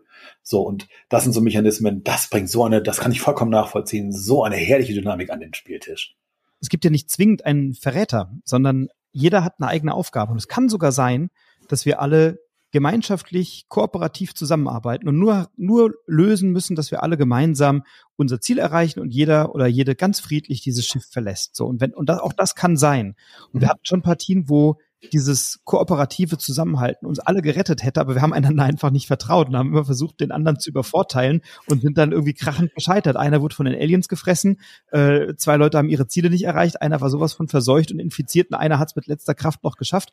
Und hätten wir zusammengearbeitet, wäre es viel, viel leichter gewesen. Und ich finde es total schön, weil dieses Spiel ganz oft so eine Parabel auf diese Teamfähigkeit der Gruppe schreibt oder auf die Kommunikation innerhalb der Gruppe. Und das ist etwas, du, du ich habe eigentlich das Spiel drei, dreieinhalb Stunden über Herzklopfen und denke, oh, hoffentlich, hoffentlich schaffe ich es, hoffentlich klappt das. Und das ist etwas, was ich sensationell finde. Es hat natürlich den Nachteil, du musst viel Zeug wieder einpöppeln nach der Partie, klar. Aber die Zeit nimmt man sich. Das kann ich aus Erfahrung sagen, die Zeit nimmst du dir. Deswegen dauert es auch dreieinhalb Stunden, weil das Spiel selber ist ein 20 Minuten Flug. Genau. Oh, warte, meine Brille. Sie rutscht etwas. Okay. Genau. Ich kann es diesmal ganz schnell machen. Ich habe es nicht gespielt, aber ich war vor kurzem bei dem Sommerfest der äh, Herbitzheimer Brettspielleute, was total schön war. Und dort haben sie um 12 Uhr angefangen, Nemesis Lockdown zu spielen. Und ich dachte, ja, komm, ich komme noch ein bisschen zu, weil ich war so brutal müde und ich dachte, ich habe jetzt keine Lust, drei Stunden noch zuzuschauen. Bin dann nach Hause gefahren. Am nächsten Morgen saßen die Jungs dann aber hier wirklich total gerendete Augen und sie haben immer noch über ihr Spielerlebnis gesprochen. Und ich glaube, das scheint dieser große Faktor des Spiels zu sein, dass es dich packt. Also, dass es dich hinterher noch beschäftigt, dass es ein Spiel ist, bei dem du mehr erlebst als eigentlich nur ein Spiel. Bei mir ist der Kuchen irgendwann vorbei, der Kaffee ist getrunken, aber die Bedrohung von Nemesis Lockdown und die Rolle, die du angenommen hast und die perfiden Spielzüge, die scheinen nachzuwirken. Und da hätte ich richtig Bock drauf, definitiv. Ist aber kein Spiel, das ich mir jetzt selbst anschaffen würde, weil das vom Thema her bei uns wahrscheinlich eher floppen würde und auch, äh, ja, spiele ich lieber mit. Können wir, das können wir schön mal zusammenspielen. Bist du herzlich eingeladen. Ich glaube, das wird dir eine Riesenfreude machen. Ja, das glaube ich auch. du wärst da auch, glaube ich, perfekt. Und du hast, äh, du hast vollkommen recht mit dem, was du sagst. Man erinnert sich ganz lange an diese Partien und spricht dann auch drüber. Auch am nächsten Morgen, wenn du dann irgendwie übernachtest und dann am nächsten Morgen zusammen sind, ey, sag mal, diese Situation in dem Fahrstuhl, da hätten wir doch nur das und jenes machen müssen. Und dann bist du noch mal im Thema drin und redest wieder eine halbe Stunde drüber. Und das ist etwas, was, was das Spiel für mich ebenso außergewöhnlich macht. Vielleicht auch die Hard Facts. Es ist von äh, Adam Kwapinski, das ist der Autor bei Awaken Realms erschienen und im deutschen Vertrieb natürlich bei Asmodee. 2022 nehmen wir das Lockdown, der Vorläufer ein bisschen früher. Dann bin ich dran, was? Mit meinem Spiel. Olli, du hast gerade von äh, Gastronomie gesprochen und ich hatte schon äh, einen kurzen Panikmoment. Fuck, er hat jetzt mein Spiel und ich habe heute keinen Plan B. Also ich habe heute kein drittes Spiel in der Tasche, was ich aus der Lameng ziehen kann, aus dem Steg reif quasi. Ähm, wir gehen in die Pfalz und zwar genauer nach Bad Dürkheim. Das ist ja gar nicht so weit weg von dir, ne? Besuch aus der Pfalz. Gehen wir auf den Waschmarkt nur Dagem oder was? Ich habe ja gesagt, Frederik, kannst du nichts erzählen. Frederik, das, hab, das, das machen wir nochmal, das üben wir nochmal. äh, wir gehen in die Pfalz bei Dürkheim. Ähm, und zwar, wenn ich mit meiner pädagogischen Beratertätigkeit irgendwann keinen Erfolg mehr habe, dann werde ich ein Wirt. Und zwar in der Pfalz, in Bad Dürkheim, in Tiefental. Das ist nämlich ein, eine Gemeinde. Äh, jetzt haben wir diese Wissenslücke auch geschlossen und da betreibe ich eine Taverne und zwar die Taverne im Tiefental. Ja, ist letztlich auch ein Euroklopper. Ich liebe dieses Spiel. Ich liebe die Modularität dieses Spiels. Was tun wir da? Wir sind äh, in äh, der Rolle eines Gastwirts und versuchen ähm, unsere Gäste mit Bier zu bedienen und dadurch Siegpunkte zu erringen. Und das tun wir, indem wir äh, Karten ziehen, Karten sammeln und dann Würfel würfeln, diese dann rumgehen lassen und also draften und dann Würfel auswählen und einsetzen. Und so, also das ist, glaube ich, im Groben und Ganzen vom Spielprinzip her äh, das ganze Spiel. Kommt natürlich noch mehr zu, man kann den Schwierigkeitsgrad äh, verändern, man kann, äh, das gibt, das, das gibt ganz viel Variabilität. Und was mir an diesem Spiel so gefällt, ist unter anderem diese unfassbar liebevolle Gestaltung. Ich habe dieses Spiel gesehen seinerzeit und ich habe gedacht, wow, also das ist so schön gezeichnet, da bin ich sofort im Kopf in irgendeiner Kneipe, ich kehre irgendwo ein, es prasselt ein Kaminfeuer, die Leute sind total äh, überschwänglich und guter Laune, an dem einen Tisch werden Karten gespielt, an dem anderen Tisch wird diskutiert, es wird Bier ausgeschenkt, es ist dieser typische Kneipengeruch und es ist meine Kneipe. So, und ich bediene die Leute und irgendwann schmeiße ich die Leute auch raus und sammle die Siegpunkte ein. Also im übertragenen Sinne. Aber das Spiel hat mich so begeistert. Ähm, übrigens auch ein Spiel, wo man meiner Meinung nach die Erweiterung nicht zwangsläufig braucht, äh, weil es mit dem Grundspiel schon so viel an Modularität mitbringt. Ich mich auch damals wirklich gefragt habe, warum es noch nicht mal eine Erwähnung zum Kennerspiel des Jahres äh, bekommen hat. Das hat mich ein bisschen ratlos zurückgelassen, weil es in meinen Augen definitiv das, das Potenzial dazu hat. JD, du hast ein Spiel ausgesucht, das mich jedes Mal triggert, wenn ich den Titel lese, weil die Tavernen in tiefen Tal macht von der Rechtschreibung für mich überhaupt gar keinen Sinn. Überhaupt nicht. Zwei Wörter, die einfach keine zwei Wörter sein dürfen, das ist ein Hal, aber, aber ich mag das Spiel total gern. Und ich ähm, bin ganz bei dir, wenn es um die Frage der Erweiterung geht, denn es sind, glaube ich, wie viel? Fünf Module drin? Ja, fünf Module, das sind die Schnapsgläser drin und dann ist das dann mit den Baden drin und sowas. Und das reicht mir total und ich finde das schön und ich merke auch, dass ich gar keine Lust habe, alle Module miteinander zu kombinieren, sondern ich suche mir immer eins, zwei raus. Hm. Ich habe das vor kurzem noch einmal gespielt, auch mit der Familie. Im Grundspiel ist es dann tatsächlich ein bisschen wenig, das heißt, ein, zwei Module verträgt das Spiel auf jeden Fall. Ich spüre das nicht so sehr, dass ich meine Kneipe habe, aber ich bin auch kein geselliger Typ, so wie du. Ich gehe ja lieber ins Café aber ich teile mit dir die Liebe für die Illustration von Dennis Lohausen. Auch, äh Gott, ich hoffe, das geht jetzt nicht sexistisch hier über die Bühne, aber diese Schankmaid, die äh, da so ein bisschen drall ist und die Bierkrüge in der Hand hat und sowas, das ist für mich tatsächlich ein Bild, das assoziiere ich mit, mit englischen, mit irischen, mit walisischen, mit schottischen Kneipen und sowas. Das gibt mir ein Wohlgefühl und ähm, deswegen würde ich es auch so als ein Spiel bezeichnen, das ich gerne auch deswegen spiele, weil ich mich danach fühle. Nicht, weil mir das Spiel so wahnsinnig gut gefällt, sondern weil ich mich danach fühle, mal wieder in die Kneipe zu gehen. Ja, ich spiele es auch gerne. Ich glaube, ohne Dennis Lohausen wäre ich nicht so sehr im Abenteuerland. Aber ich sag mal so, das ist, wenn du im Phantasialand bist, gibt's ja auch diese Kneipen, die dann so eine, so eine Atmosphäre des jeweiligen Themenbereichs darstellen. Und so ein bisschen ist für mich die Taverne im tiefen Tal. Ist nicht ganz für mich das Abenteuerland, aber ich stehe zumindest am Eingang oder ich bin so, bin so am, am Rande des Abenteuerlands, weil es wirklich toll gestaltet ist. Das Spiel selber macht mir großen Spaß. Ähm, ich finde, also ja, ob das jetzt zum Kennerspiel hätte nominiert werden müssen, da kann man sicherlich drüber streiten. Ich brauchte aber auch ein paar Module, damit das Spiel an Komplexität und damit an Spannung gewinnt. Ähm, ich habe zu dem Spiel eine ganz schöne Assoziation, weil ich es gekauft habe mitten im Lockdown, als gerade so die Bestimmungen ein bisschen gelockert waren, war ich mit meiner Frau für ein paar Tage in einem äh, Wellness-Hotel in Freiburg, weil wir nicht ins Ausland reisen konnten, aber in Deutschland ging es dann irgendwie mit Maske und so. Und da waren wir in Freiburg und da habe ich einen Besuch abgestattet dem Freispiel in Freiburg. Und da ist das Spiel kurz vorher erschienen. Und dann habe ich es dort gespielt und hatte einen ganz wunderbaren, sehr netten Mitarbeiter, der mir ganz begeistert dieses Spiel auch empfohlen hat. Und daraufhin habe ich es dann mitgenommen und wir haben es dann in diesem Urlaub noch gespielt.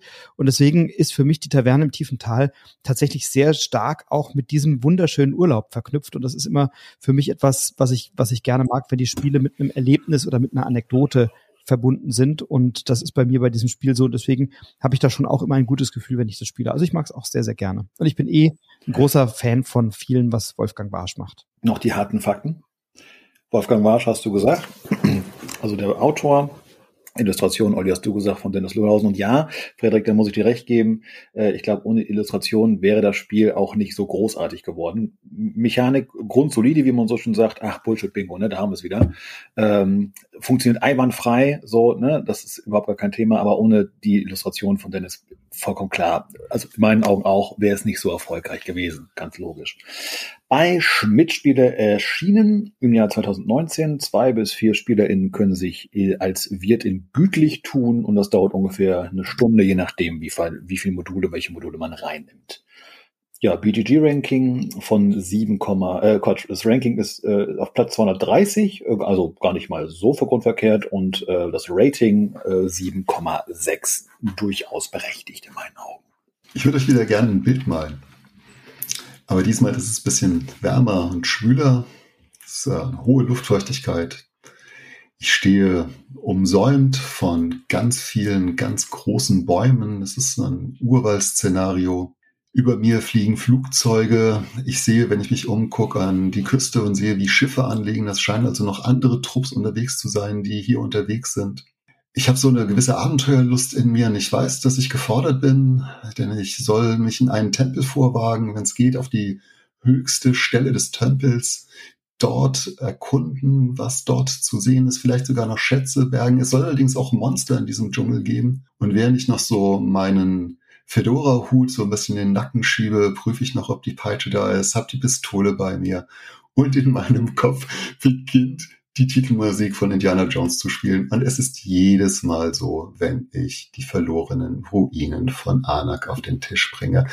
Ich kann es nicht abstellen. Ich habe allein eine Vorfreude, wenn ich diesen großen Plan ausbreite und ich die Monster hinlege und meine zwei Arbeiter nehme und meine Karten nehme und mir die Fluchkarten anschaue. Ich bin wie in einem Film gefangen und ich könnte in einer Endlosschleife einfach nur das Spiel anschauen und trällern und es ist mir vollkommen egal, wer diese Partie gewinnt. Ich habe einfach Spaß im Kopf. Und ich hoffe, euch geht's genauso bei Die verlorenen Ruinen von Anak. Frederik, wie ist bei dir? Oh mein Gott, zu diesem Spiel habe ich so viel zu erzählen. Ich liebe äh, die verlorenen Ruinen von Anak und ich habe es äh, hier in meinen ehrenwerten Erwähnungen, weil ich, äh, ich habe gefragt, ob ich mich ein bisschen rausmogeln kann, indem ich zwei Titel vorstelle, aber noch so zwei, drei andere droppen kann, die ich sehr liebe und Anak ist eben eines davon. Ich habe Anak mittlerweile auf Boardgame Arena und live am Tisch rund 600 Mal gespielt. Das ist mit Abstand äh, das Spiel, was ich am häufigsten gespielt habe. Ähm, ich habe auch mit meiner Frau manchmal so Sonntage, wo wir dann so online gegeneinander spielen, weil wir zu faul sind, das Ding auf den Tisch zu packen oder so. Und dann äh, lieg ich mit dem Tablet auf dem Sofa und sie irgendwie an ihrem Laptop und dann zocken wir einfach mal so. Ey, das ist ja auch in einer halben Stunde gespielt online, wenn du da nicht diese ganze Verwaltungsarbeit hast und das spielt sich ja dann schnell runter. Gleichwohl stimme ich dir total zu, das Erlebnis am Tisch mit diesen wunderbaren kleinen Steintafeln und diesen Pfeilspitzen und diesen Rubinen. Ich, ich liebe es. Für mich ist das eines der wenigen Spiele,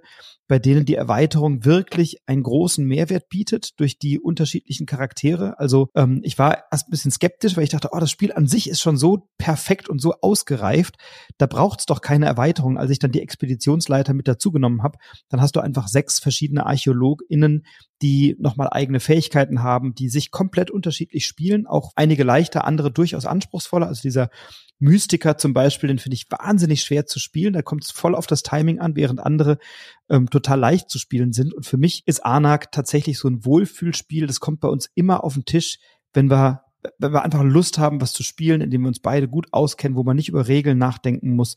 Wir haben mittlerweile viele Freunde, die sagen, ach, das Spiel würde ich ganz gerne mal wieder spielen, können wir das nicht mal auf den Tisch packen? Und so war es neulich auch, da war ein ganz lieber Freund von mir und Kollege, äh, als Übernachtungsgast da und meine Frau sagte, ach ja, komm, ein Spiel spiele ich mit euch mit, danach mache ich was eigenes und ihr könnt zu zweit weiterspielen.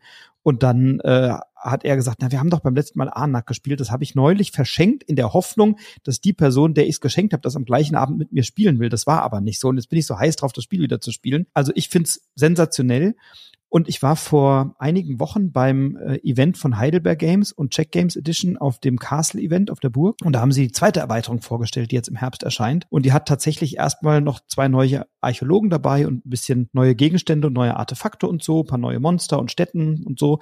Ähm, vor allem haben sie aber einen kooperativen Kampagnenmodus mit drin. Das heißt, wir spielen Arnak dann plötzlich kooperativ und können gemeinsam eine Story erarbeiten, bei der wir ähnlich wie es jetzt bei Dorfromantik ist, wo, wo du so einen Entscheidungsbaum hast, kann man da auch so Gegenstände auf so einem Pfad sammeln und dadurch Dinge freischalten, die dann in späteren Partien relevant sind mit einer schönen Story drumherum. Ähm, also das, das ist für mich ein Spiel, was eine unheimliche Tiefe hat, wenn man auch die unterschiedlichen Tempelbäume mal ausprobiert, ganz anders sich spielt jeweils und die zweite Erweiterung bringt nochmal eine komplett neue Variation rein, auf die ich schon eine unheimliche Vorfreude habe. Und ich habe es direkt auch schon vorbestellt bei Heidelberg und hoffe, dass es zur Messe rechtzeitig auf Deutsch da ist. Also Anak ist für mich ein absoluter moderner Klassiker und das damals, also dass das damals gegen Paleo nicht gewonnen hat, das habe ich, da habe ich die Welt nicht verstanden. Aber hey, so sind die Abstimmungsverhältnisse manchmal. Ich mag Paleo auch, aber Anak ist für mich ein, also wahrscheinlich fast das perfekte Spiel fast das perfekte Spiel, was ich nur einmal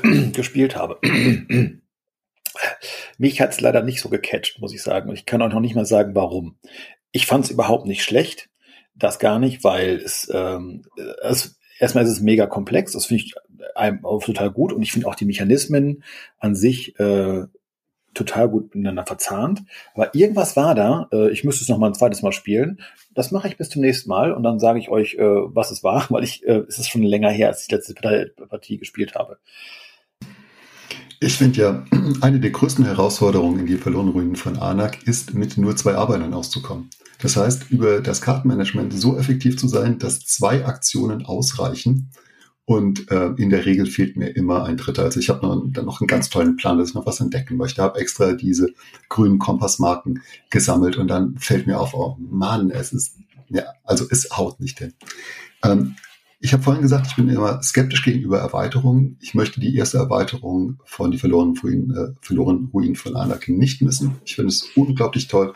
Es macht dieses Spiel ein gutes Stück komplexer. Also ich mag es wegen seiner Leichtigkeit, aber ich mag es auch, weil diese Erweiterung das Spiel tatsächlich in seinem Charakter verändert. Und wenn du jetzt sagst, dass es einen kooperativen Modus geben wird in der zweiten Erweiterung, dann fühle ich mich total angesprochen, denn Indiana Jones arbeitet ja auch immer zusammen. Das ist das, was ich mir immer gewünscht habe, auch vorhin bei meiner Geschichte, dass andere Teams da landen. Nein, bei Indiana Jones bin ich immer alleine mit meinem Team, mit Shorty und was weiß ich in einem Gummiboot da hätte ich richtig Lust drauf, kooperativ zu spielen. Definitiv, ja. Und ich freue mich, äh, Frederik, dass du 600 Partien gespielt hast. Ich kann deine Begeisterung über die Boardgame Arena und den Spielen nicht ganz teilen. Ich habe das auch schon gespielt.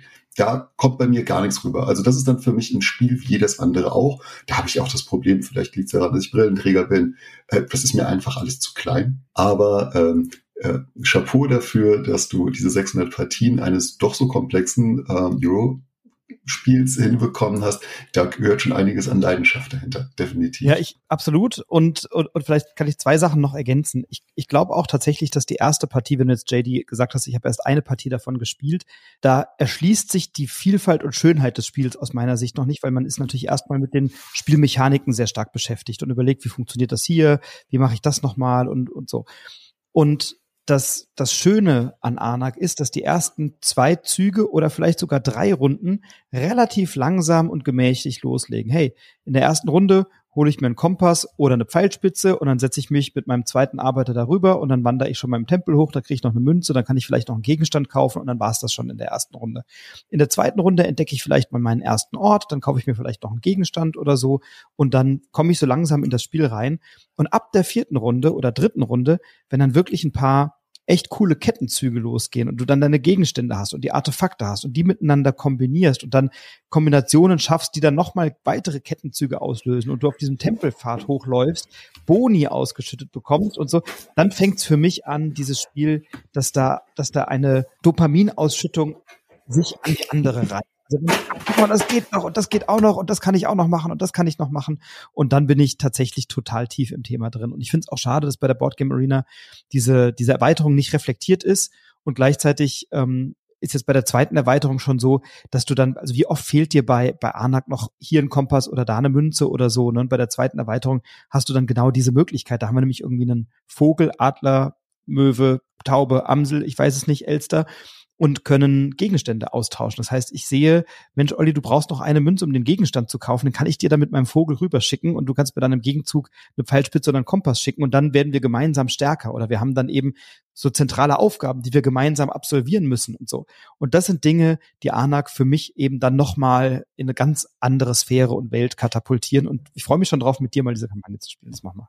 Sag mal, bist du auch so beleidigt, wenn du im äh, Dschungel ein neues Worker Placement Feld aufdeckst und andere das benutzt? Da bin ich beleidigt, noch beleidigter bin ich, wenn jemand anderes den Hund mir vor der Nase wegschnappt. Ja, das waren die verlorenen Ruinen von Anak. Zwei Menschen haben äh, das entwickelt, die haben sich Pseudonyme gegeben, Elwin und Min. Ich habe keine Ahnung, wer dahinter steckt. Check Games Edition im Original, Heidelberg Games in äh, Deutschland. Das ist ein Kennerspiel, äh, bekommt viel Liebe, 8,1 in der Bewertung, 2,9 der, Komplexi äh, der Komplexität und in dem Overall Ranking auf Boardgame Arena auf Platz 29 und das ist schon eine Aussage, definitiv. Frederik, mach doch bitte weiter. Dann nehme ich dich auch mit in ein Bild und zwar in eine Stadt, die ich wunderschön finde, die eine schöne kulturelle Vielfalt bietet, nämlich Amsterdam. Und in Amsterdam bin ich ein Verbrecher und möchte die Kunstgalerie ausrauben und möchte gemeinsam mit meinem Verbrecherteam Kunst, ein, ein Kunstwerk oder mehrere Kunstwerke stehlen. Ich möchte mich an den Wachleuten vorbeischmuggeln. Ich muss die Fluchtroute planen. Ich muss mir mein Team zusammenstellen und ich muss mir überlegen, wie geht das überhaupt? Und ich hatte heute den großen Wunsch, ein Spiel mitzubringen, das jetzt nicht nur so ein klassisches Eurogame mit einem geilen Thema ist, sondern ein Spiel, was mich als Spieler nochmal auch anders fordert, nämlich ein, ist nicht wirklich Echtzeit, aber ihr wisst, was ich meine. Ich bin relativ nah an einer Echtzeit in diesem Bankraub dran, denn ich plane bei Stillleben vom Noctis Verlag einen Bankraub. Stillleben ist ein Fall aus dieser Reihe vom Noctis Verlag, wo auch Vendetta beispielsweise erschienen ist und zwei andere Krimis, ähm, Tiefsee und oder Tiefenrausch oder so ähnlich heißt der, kennen noch nicht alle. Ähm, und die erscheinen jetzt im Herbst bei Cosmos. Also Noctis ist ja ein kleiner Verlag, der von einer Gruppe Freundinnen, Freundinnen gegründet wurde. Lukas Setzke, Martin Student und Verena Wiechens. Und die sind jetzt mit dieser wunderbaren Reihe beim Kosmos Verlag untergekommen, in der Reihe Masters of Crime, die da extra geschaffen wurde. Und bei Stillleben habe ich wirklich drei, dreieinhalb Stunden Spaß in einem für mich wunderbar und fast perfekt aufbereiteten Krimi-Erlebnis. Ich bin ein großer Krimi-Fan. Ähm, ich war lange großer Fan von Exit. Ich bin ein großer Unlock-Fan. Ich bin bei Krimis immer, ich probiere die alle aus und spiele die alle irgendwann mal. Und ich habe bis jetzt noch keinen Fall gespielt, der mich so mit reingezogen hat, wie diese Fälle von Noctis, weil du wirklich, wir haben das gespielt mit Freunden von uns, also einem Freund von uns, meine Frau und ich, wir waren zu dritt. Und unser Esszimmer du kennst es, Olli, war wirklich irgendwann wie ein wie so ein Gangster-Hauptquartier. Also wir saßen dann mit dem Laptop, weil du hast Dinge, die musst du recherchieren, du musst bei Google Maps Dinge nachgucken, also auch wirklich clever recherchiert.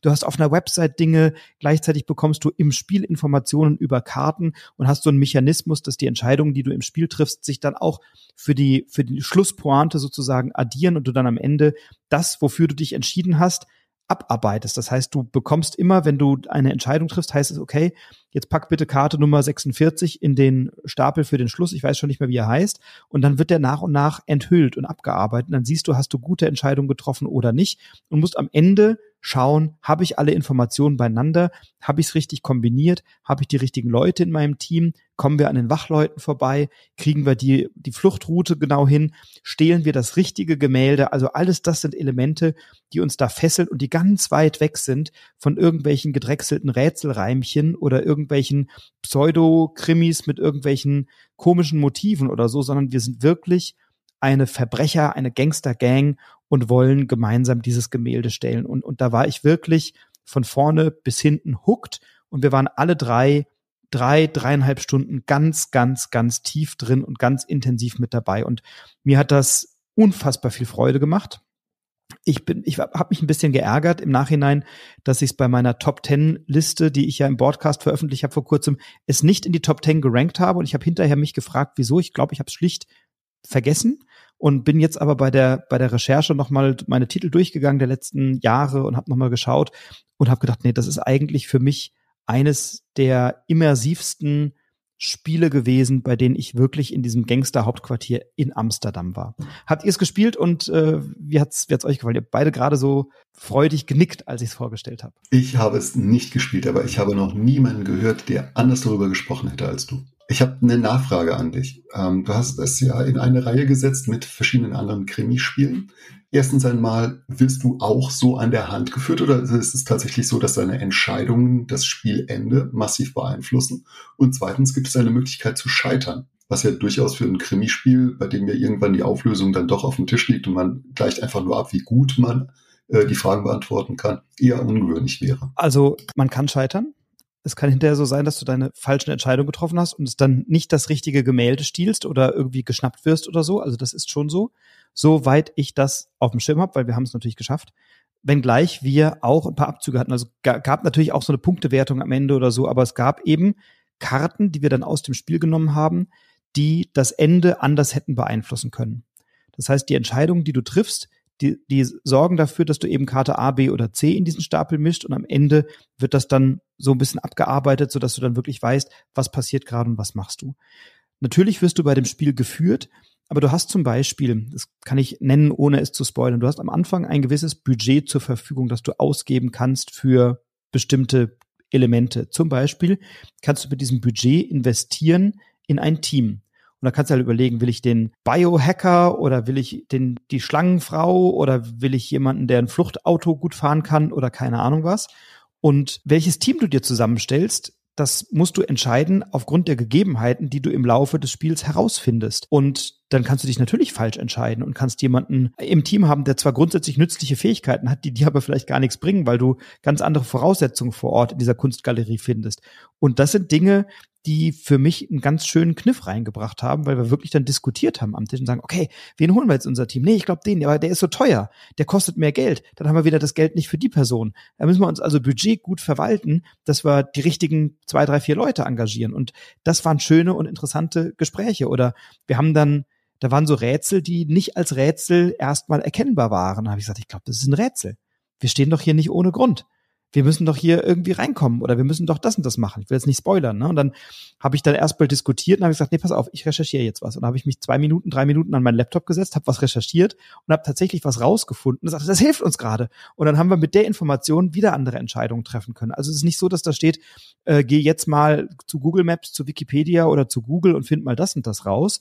Oder hier ist irgendwie ein verklausulierter Text, der dir jetzt sagt, du musst jetzt dafür eine Lösung finden, sondern du stehst irgendwo und kommst nicht weiter und fragst dich dann, wie kommen wir denn da jetzt zum Kuckuck irgendwie rein? Und sage ich, okay, ich gucke jetzt mal auf Google Maps und ich gucke jetzt mal bei Wikipedia und bei Google nach. Und, und dann stellst du fest, geil, da steht die Lösung, da steht die Antwort. Und das ist, fand ich mega. JD, wie sieht's bei dir aus? Was macht deine kriminelle Energie? Wenn ich nicht gerade äh, SIP-Tütenringe auflöse und Initiativen dagegen gründe, äh, ist es ein Spiel, was auch noch auf meiner Liste steht. Aber mir geht's wie dir, Olli. Äh, ich habe noch niemanden gehört, der gesagt hat, das ist äh, grober Unfug. Also das steht auch ganz oben bei mir auf der Liste. Und jetzt einmal mehr nach diesem bege begeisterten, sehr pathetischen Ausflug ins kriminelle Amsterdam. Ja, danke Frederik, dass du es geschafft hast, auch ohne zu spoilern, äh, ganz viel Appetit auf dieses Spiel zu machen. Ich bin jetzt echt gespannt. Ich habe natürlich parallel auch geöffnet, äh, was BGG dazu, dazu sagt. Und äh, ja, ich glaube, momentan ist noch Sommerurlaub. Das könnte was Schönes werden, definitiv. JD, komm, mach den Abschluss bitte. Ich bin schon dabei. Wenn ihr Bilder malt, will ich euch natürlich nichts nachstehen und auch ich bitte euch einmal die Augen zu schließen. Fantasiereise mit JD. Ihr steht an einem Hafen. Die Möwen schreien. Ihr habt den Geruch diverser Fischsorten in der Nase. Da wären Aale, Makrelen, Dorsche und allerlei Getier, was so aus dem Meer kommt. Aber nicht genug, nein. Ihr hört nicht nur, ihr seht nicht nur, und, sondern ihr riecht auch. Aber vielmehr hört ihr, und zwar sehr laut, und zwar Marktschreier. Und alle wollen euch ihren Fisch andrehen. Wir befinden uns am Hamburger Hafen. Und zwar mit dem Spiel Fangfrisch. Es ist Fangfrisch ein Spiel von Friedemann Friese, oder? Nein, äh, könnte man meinen. Tatsächlich ist es das genau nicht. Äh, es wäre alles da. Es wäre der norddeutsche Kontext, es wäre das F äh, im Titel, aber äh, es ist tatsächlich von Andreas Pelikan. Derjenige, der dann später auch mit Alexander Pfister zum Beispiel äh, Isla Sky gemacht hat und Broomser, äh, kennen wir alle. Ne? So, Das ist sein Debütwerk. Fangfrisch. Was machen wir in Fangfrisch? Eigentlich total leicht erklärt. Es ist ein Auktionsspiel. Einer ist immer der Marktschreier oder die Marktschreierin und muss äh, Fische anhand von Karten äh, versteigern. Die anderen müssen diese Fische, können diese Fische ersteigern und äh, in der Mitte ist eben diese Halligalli-Glocke. Und äh, derjenige, und dann sagst du, so, und hier haben wir einmal fünf Aale, wer will fünf Aale, hier? Fünf Aale dabei, dabei, dabei. Und noch vier Dorsche dabei, vier Dorsche dabei. Und dann, ne, so haut irgendjemand dann auf die Glocke und dann musst du alle Karten, die du in dieser Runde erspielt hast, auf deine Kisten, die du vor dem auf dem Tableau hast, ein, äh, na sag schnell, einsortieren. Es dürfen aber immer die gleiche Anzahl an, an, an Fischen sein. Hast du äh, beispielsweise, du hast nur drei Kisten zur Verfügung und wenn du Kraken, Dorsche und Aale hast, du hast aber Makrelen ersteigert, dann musst du eine Kiste loswerden und das sind dann Minuspunkte am Ende des Spiels. Und das ist im Prinzip schon das ganze Spiel. Aber wenn du mit den richtigen Leuten an diesem Spiel bist, das ist so eine Gaudi und wir hatten gerade schon das Thema Trash Talk. Es, ich habe noch nur wenige Spiele kennengelernt, wo mehr und besserer Trash Talk dabei ist, wie bei diesem Spiel es ist wirklich super. Also ich habe auch die Erfahrung gemacht, es ist nichts, das muss man dazu sagen, es ist absolut nichts für Menschen, die eher introvertiert sind. Die können über, also meiner Erfahrung nach, wenig damit anfangen. Aber wir waren einmal mit fünf sehr extrovertierten Menschen an einem Tisch und äh, wir wurden gebeten, das Spiel irgendwann zu beenden, weil es dann doch sehr laut wurde. Ja, also es kann, können ganz, ganz viele schöne Dynamiken äh, bei diesem Spiel ja entstehen. Und von daher äh, bin ich da total als Marktschreier, das wäre vielleicht auch noch so eine Profession, die ich mir für mich vorstellen könnte. Die Immersion passt bei mir und fangfrisch bei Queen Games erschienen im Jahr 2007. Drei bis fünf SpielerInnen können daran, äh, an dieser Marktschreierei teilnehmen, dauert ungefähr eine halbe Stunde und ist ja, ich würde sagen, im unteren Familienspielsegment einzusortieren. So, ihr beiden Marktschreiber. Fangen wir mit dir, Frederik, an würdest du auch auf dem Hamburger Hafen ein paar Dorsche vertickern? Absolut. Äh, aber ich habe es doch nicht gespielt tatsächlich. Ähm, ich habe schon viel davon gehört und es hat mir, äh, ich liebe Versteigerungsspiele, auch die stilleren, also Modern Art oder Ra oder dergleichen mhm. mehr, sowas mag ich tatsächlich mhm. voll gerne. Und Fangfrisch hat bisher noch nicht in mein Netz geschafft. Insofern kann ich zu diesem Spiel nichts sagen, aber es klingt alles, was du sagst, klingt verlockend. JD, dazu habe ich zwei Dinge zu sagen. Erstens einmal, ist das so eine norddeutsche Sache, dass man Fische verkaufen möchte? Und woran erkennt man den Unterschied zwischen einem Hering und einem Dorsch? Und zweitens, hast du nicht vielleicht Lust, deinen Job zu wechseln und irgendetwas zu machen, was mit Öffentlichkeit, Leuten und Waren zu tun hat? Also, das schreit doch irgendwie nach deinem eigenen Fisch. Kneipenbetrieb oder so. Ja, du wirst lachen. Am ersten Leben war ich mal Kaufmann. Ich habe eine Ausbildung zum Reiseverkehrskaufmann gemacht, aber die habe ich nie weiter verfolgt. Ich bin der Schlechteste in der ganzen Bundesrepublik, aber das ist ein anderes Thema. Und die erste Frage war äh, der Unterschied zwischen Dorsch und Makrele. Ich könnte ja auch fragen, was ist der Unterschied zwischen Elefanten und Nashorn? Das, das können wir aber gerne bei einem Sanddorn-Schnaps nochmal. Äh, Nasenform. Ach, hier, guck, da ist er wieder. Der, der Besserwisser. Ach so, danke. Das andere ist genau gleich, aber die Nase sieht ein bisschen anders aus. So, das stimmt, das stimmt. Der kriegt ein Bienchen im Kalender. So, Olli, da macht man immer ein Beispiel dran. Okay, das war Olli Shaming äh, wegen seiner Unkenntnis von Frischfisch und Binnen- und Seegewässerfischen. Bevor das jetzt hier noch ausartet, ihr müsstet gerade sehen, wie JD und seine Glatze strahlen vor lauter Freude, dass er hier einen Punkt gegen mich gemacht hat. Frederik. Aber, kurz, aber deswegen mag JD auch Sea Salt Paper nicht, weil da ist ja der Fisch in seinem natürlichen Lebensraum, wohingegen er bei Frischfisch eine Ware ist, die uns Menschen verkauft wird. Ich glaube, das ist der wahre Grund. So, so ist es nämlich, JD. so. Frederik, wir sind am Ende der sechs Spiele, die wir vorstellen wollten. Vielleicht mag jeder noch einmal kurz seine Spiele in dieser Reihenfolge vorstellen, wie wir darüber gesprochen haben. Das erste Spiel, mit dem ich angefangen habe, das war Grand Austria Hotel mit oder ohne Erweiterung, bevorzugt mit Strudel. Dann habe ich gesprochen über Nemesis Lockdown, eine große Unbekannte in der Alien- oder in der Mars-Raumstation. Wer ist auf meiner Seite und wer nicht? Ich kam danach als Wirt irgendwo in der Pfalz in der Taverne im Tiefental. Dort kehre ich natürlich als Olli Indiana Jones gerne ein, nachdem ich den Tempel von Anak äh, besucht habe. Ich hänge ein geklautes Gemälde an die Wand, das ich als Gangster in Amsterdam gestohlen habe und bestelle dann frischen Fang frisch aus Hamburg. Darauf einen Dorsch. Frederik, als Gast hast du ein Geschenk von uns zu erwarten, nämlich Sel und jenes. Wir würden dir ganz gern drei Fragen stellen, die du sehr spontan aus dem Bauch äh, beantwortest. Das sind Entscheidungsfragen.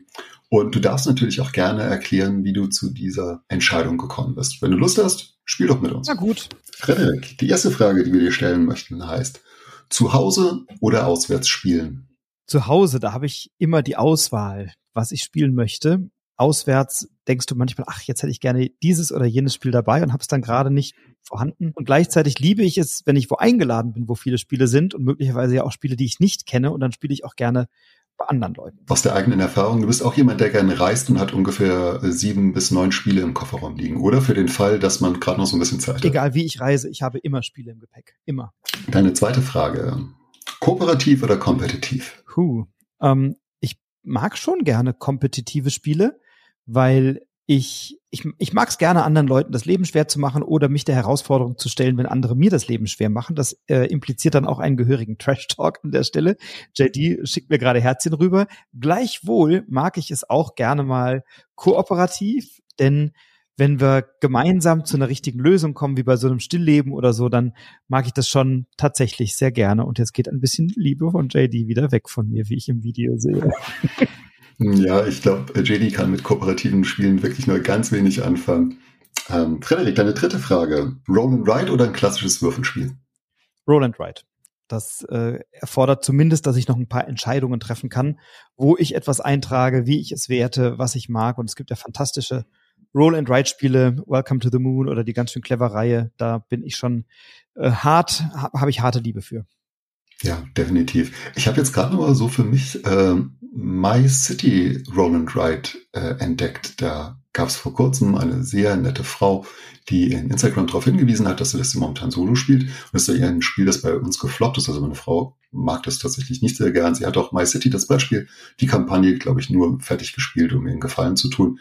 Aber ich mag das total gern. Ich habe mir jetzt so drei Farbstifte genommen, damit ich äh, besser unterscheiden kann, ob ich jetzt eine Fläche, eine Schraffur oder so ein X einzeichne.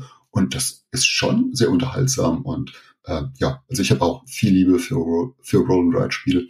Bei mir ist eigentlich fast egal. Hauptsache es sind Würfel dabei. Und äh, Rajas of the Gang ist das äh, Dice Charmers, das Roll-and-Ride sensationell, weil es geschafft hat, ein großes und komplexes, schönes Spiel in so einer kleinen, kompakten Variante abzubilden. Und es ist fast das gleiche Spiel, nur eben reisetauglich mit weniger Aufwand. Das fand ich wirklich eine gelungene Umsetzung. Ja, genau. Aber wir verschwätzen uns schon wieder. Äh, stattdessen wollen wir eher Schluss machen, oder? JD, sagen wir noch was, noch was Nettes zum Abschluss? Äh, natürlich sagen wir was Nettes zum Abschluss. Und zwar äh, würden wir uns über was Nettes von euch freuen. Jetzt kommt nämlich der legendäre Lasst uns Feedback da Blog.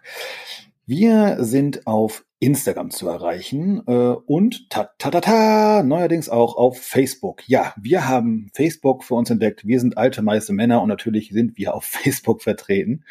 Ähm, jeweils unter alles außer Toplisten. Letztens habe ich alles außer Brettspiele gesagt, ne? Aber das war ja. nicht ganz richtig. Der Dermatologen-Podcast, aber das ist eine andere Geschichte. Ähm, und äh, gerne auch per E-Mail unter alles außer Toplisten at gmail.com. Ihr dürft auch gerne äh, die Bewertungsfunktion eures jeweiligen Podcast-Mediums nutzen. Wir freuen uns über Feedback in jedweder Form. Genau, für die nächste Folge, für die nächste große Folge haben wir uns was Neues ausgedacht, denn wir versuchen es tatsächlich mal zu viert und haben zwei Frauen eingeladen, die auch schon zugesagt haben. Das heißt, wir werden vielleicht etwas länger sprechen, vielleicht werden JD und ich auch nur ein Spiel vorstellen, aber wir freuen uns auf jeden Fall drauf. Ähm, aber ja, natürlich Stillschweigen darüber. Frederik, du suchst dir dann drei Themen aus, aus denen die beiden auswählen dürfen. Das wird dann das Thema der nächsten Runde sein. Und JD, du hast dir aus der Reihe, kennst du das schon, auch was rausgesucht und äh, versuchst eine erste kleine Rezension, die vielleicht dann nächste Woche erscheint, so dass ihr nicht wieder drei Wochen auf uns warten müsst. Ja, das war die sechste Folge spürst du das auch. Willkommen im Abenteuerland. Frederik, das war ein Abenteuer mit dir, hier diese Zeit verbringen zu dürfen. Ähm, es war eine ganz besondere Zeit. Ich habe es sehr genossen, mich mit dir wieder über Spiele auszutauschen. Es ist einfach total schön, dass wir uns 2022 kennengelernt haben. Und äh, ihr wisst ja, uns verbindet eine tiefe innige Liebe. Dem habe ich nichts hinzuzufügen. Also ich finde es auch großartig und danke dir sehr oder dank euch sehr für die Einladung und freue mich natürlich, wenn ihr beide mal wieder im Broadcast vorbeischaut. Also JD mal im Broadcast vorbeischaut oder Olli mal wieder im Broadcast vorbeischaut, würde ich mich natürlich freuen. Dann reservieren wir eine Folge und dann machen wir jetzt Schluss mit dem Wumms, oder? Drei, zwei, eins.